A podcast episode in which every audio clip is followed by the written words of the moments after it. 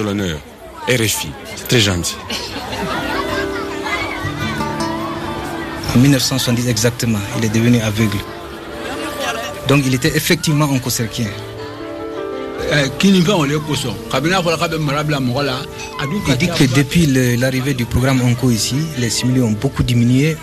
Les gens vont se baigner au fleuve, ils vont cultiver et sans voir les simili. L'Afrique Et au temps de son père, il y avait des simulis ici sur les pas de Colette Berthoud. Il dit qu'au temps de son père, il ne connaissait pas les simili. Il n'y avait pas de simili ici. Le nom de cette grande journaliste emblématique de RFI qui nous a quittés en décembre dernier est au rendez-vous chaque semaine de cet été. Certains de ses nombreux reportages réalisés tout au long de sa carrière de 30 années sont archivés et c'est ainsi que nous pouvons lui rendre hommage aujourd'hui à travers une pathologie faisant partie des maladies négligées qui l'a beaucoup intéressé, voire passionné jusqu'à son départ à la retraite en 2003. Michel Diaz. L'onchocercose, plus connue il y a quelques décennies sous le nom de cécité des rivières, a longtemps été un problème de santé publique.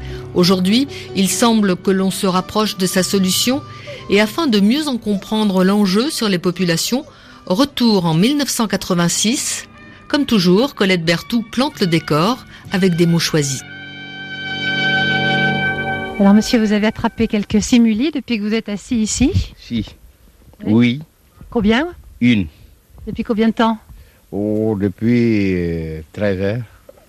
Ça fait que ça fait pas beaucoup ça. Une, une en 4 heures, euh, c'est peu. Ouais. Alors comment vous faites pour l'attraper? Vous me montrez?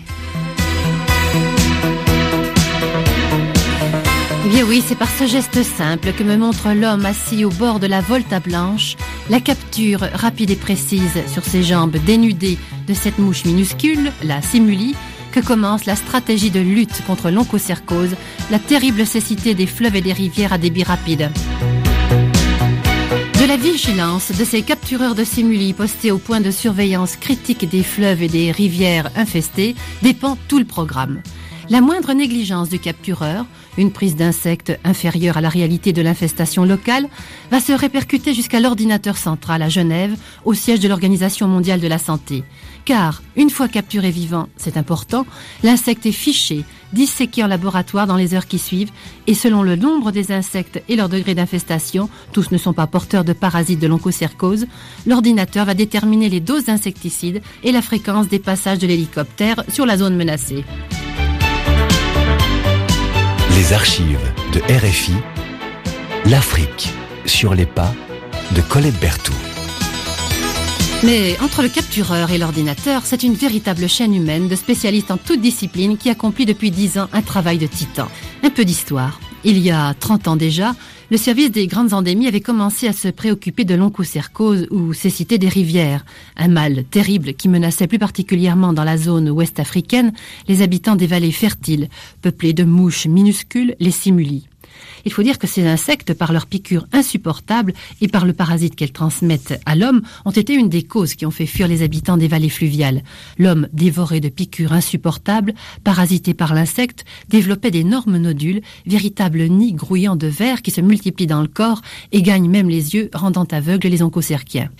Ce travail de détection du service des grandes endémies a donc été le départ, le modèle en quelque sorte d'une lutte de grande envergure, celle-ci, décidée en 1974, à la fois par l'Organisation mondiale de la santé, la Banque mondiale, le Programme des Nations unies pour le développement et l'Organisation des Nations unies pour l'alimentation et l'agriculture.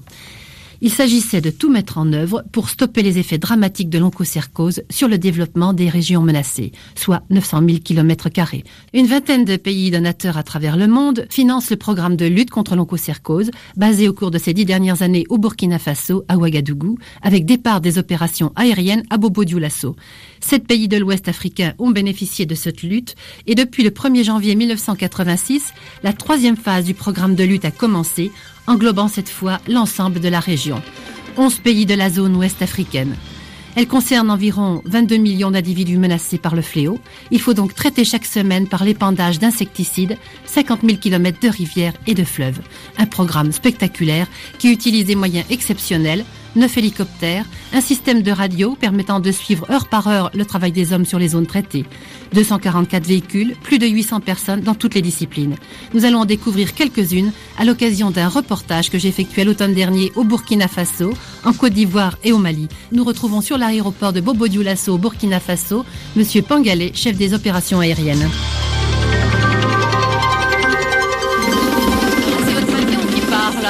L'avion qui s'en va déposer les fûts d'insecticides tout au long des, programmes. Oui, cet avion, le Turbotrash, c'est le seul qu'on possède d'ailleurs dans le programme. Il nous est très efficace. Nous l'utilisons minutieusement. Là, il s'en va où celui-ci? Ah, Celui-là, il doit partir à la Makara au Togo pour traiter mardi, mercredi, jeudi. Il revient le jeudi matin et il continue sur Bamako, Cancan, Boaké pour traiter la zone ouest aussi. Il ne reviendra que euh, le dimanche. Donc toute la semaine, l'avion est en activité. Quand les, habitants voient passer l'avion au-dessus d'eux, ils sont rassurés? Oui, euh, c'est-à-dire que les habitants qui connaissent depuis 10 ans euh, ces avions et ces hélicoptères, si par, par mesure scientifique ou autre chose, s'ils voient une semaine, deux semaines ou trois semaines, ni les hélicoptères ou les avions. Ils nous posent la question, mais pourquoi vous ne venez pas? C'est là ils ont peur qu'on arrête le traitement pour que les simulis reviennent. Cette peur que les simulis reviennent, n'est pas sans fondement, car au moindre abandon de la surveillance des rives, débarrassée aujourd'hui du fléau à 90% dans les zones traitées, la simuli peut recommencer ses ravages. La lutte pour l'instant, c'est la grande affaire de l'entomologie médicale, comme l'explique le docteur Bernard Philippon, entomologiste médical et responsable technique du programme ONCO, comme on l'appelle en raccourci dans le pays. Étant donné qu'on n'a pas de médicaments utilisables en campagne de masse, la seule méthode que l'on connaisse, c'est de tuer l'insecte vecteur. C'est un tout petit insecte, c'est une simuli qui fait quelques millimètres de long à l'état adulte. C'est un moucheron, au point de vue aspect général, qui se développe uniquement dans les eaux courantes des rivières, mais qui à l'état adulte euh, est capable de se déplacer, oui, sur euh, plusieurs dizaines ou voire plusieurs centaines de kilomètres. Et on en est pour l'instant toujours à la lutte insecticide.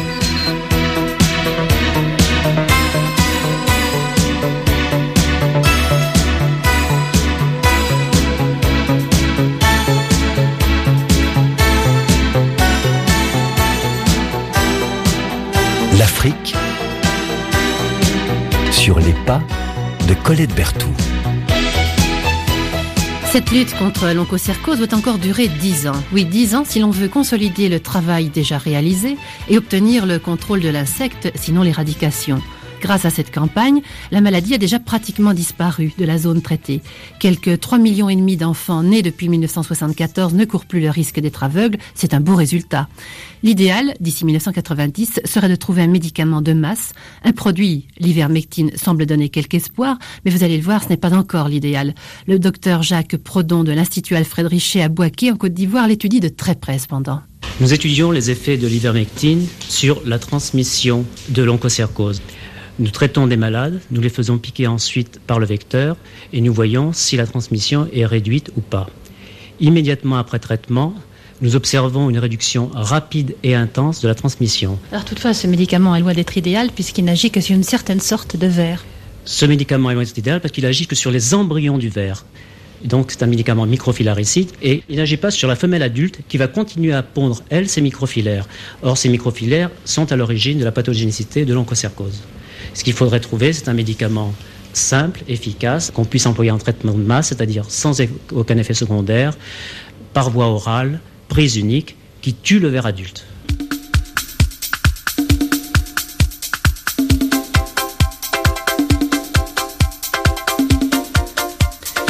Retournons au Burkina Faso, siège de la direction des opérations de lutte contre l'onchocercose.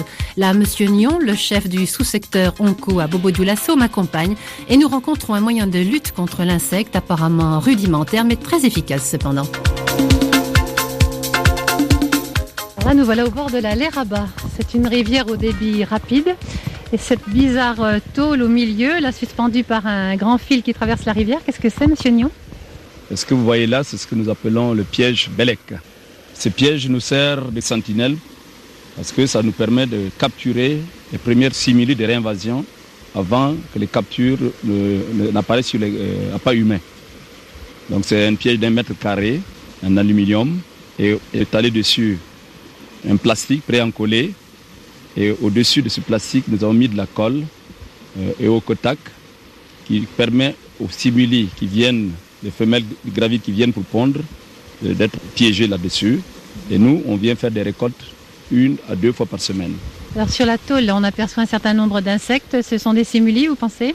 Ben, Ce piège capture indistinctement les simili et les autres insectes. Et nous faisons un tri au laboratoire.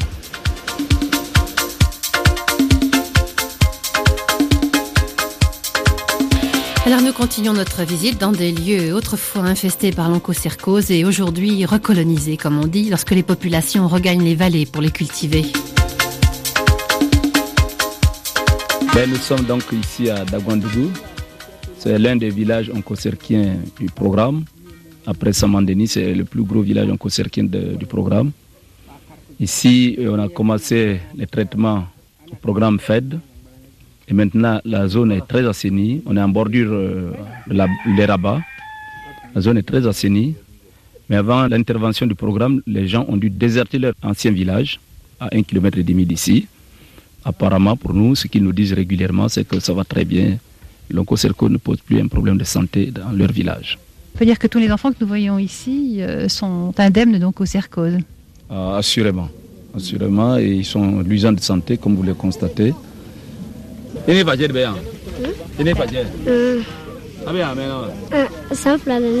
Cet enfant ne sera pas aveugle comme tous les vieux du village qu'on voit assis sous l'arbre. Lui est épargné grâce au programme Oncocercose. Sait-il pourquoi les vieux du village sont aveugles? Il dit, c'est pas pourquoi ils sont devenus aveugles. Ce qui est sûr, c'est qu'un véritable attachement lie tous ceux qui ont tellement lutté pour la mise en place du programme. Ainsi, ce vieux captureur de simuli, aveugle aujourd'hui, il se nomme Doba. Il a longuement travaillé avec le docteur Philippon et il s'inquiète de ne plus le voir, justement. Monsieur Nyon traduit.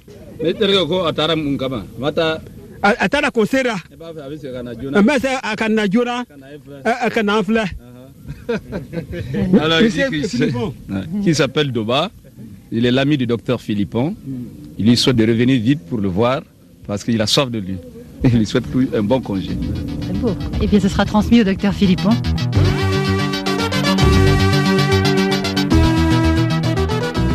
Docteur Philippon, merci d'être avec nous pour cet hommage rendu à Colette Berthoud. Nous venons de vous entendre au cours de ce reportage, réalisé il y a 29 ans, en 1986. Est-ce que ce message vous a été transmis par Colette à l'époque? Vous vous en souvenez? Je me souviens évidemment particulièrement bien des visites de Colette Berthoud sur le terrain en Afrique et sa manière bien à elle de savoir parler aussi bien euh, aux gens des villages qui subissaient le fléau de l'oncocercose qu'à ceux qui essayaient de lutter contre. Je me souviens aussi parfaitement de ce vieux monsieur aveugle, mais il faisait partie des nombreuses personnes qui, aveugles eux-mêmes, ont fait confiance au programme en disant au moins ces gens travaillent pour nous et nos enfants, eux, ne seront pas aveugles. Oui, parce que ces programmes ont transformé la vie de beaucoup de familles fortement handicapées par euh, ce mal. Oui, l'oncocercose, enfin la cécité oncocerquienne, à l'époque, nous sommes 30 ans en arrière, euh, touchait des milliers de familles. Et dans les familles, ce sont les adultes jeunes, les adultes euh, actifs, productifs qui sont touchés. Donc, euh, quand la, la, couche active de la population devient un fléau pour les familles, ces familles sont condamnées à terme. C'est-à-dire que la seule solution pour les gens est de fuir ces zones infectées. Alors, il est question d'un plan de lutte contre l'oncocercose, de plan de lutte au pluriel, dans ce reportage. Qu'en est-il aujourd'hui? Les choses ont considérablement évolué ces 30 dernières années. Et Colette Berthoud a fait ses interviews à une période un peu charnière, c'est-à-dire que on commençait à apprécier les résultats des programmes en cours. On parle des simuli qui ont disparu. Enfin, les villageois en parlent très bien d'ailleurs. Donc la transmission qui s'est interrompue. Et on commence à évoquer la possibilité d'un médicament, l'ivermectine, qui à l'époque était au début des essais. Mais les choses se sont considérablement transformées et accélérées au cours des décennies qui ont suivi. Parce que ce médicament euh, s'est révélé en fait la solution. Parce que lutter contre le vecteur, euh, ça a démontré son efficacité. Ça a aussi eu le mérite de lancer les grandes campagnes contre l'oncocercose qui se poursuivent depuis plus de 40 ans maintenant. Mais c'est une technique extrêmement coûteuse, donc il fallait trouver une solution mieux adaptée aux moyens euh, de l'Afrique. Et cette solution, c'était le développement de l'ivermectine. Euh, l'usage de ce médicament s'est révélé efficace pour non seulement contrôler euh, l'oncocercose, qui à l'heure actuelle n'est plus un problème de santé publique euh, en Afrique, mais pour envisager, et c'est un objectif qui est déjà atteint dans certains pays, pour envisager l'élimination de la maladie, l'élimination du continent.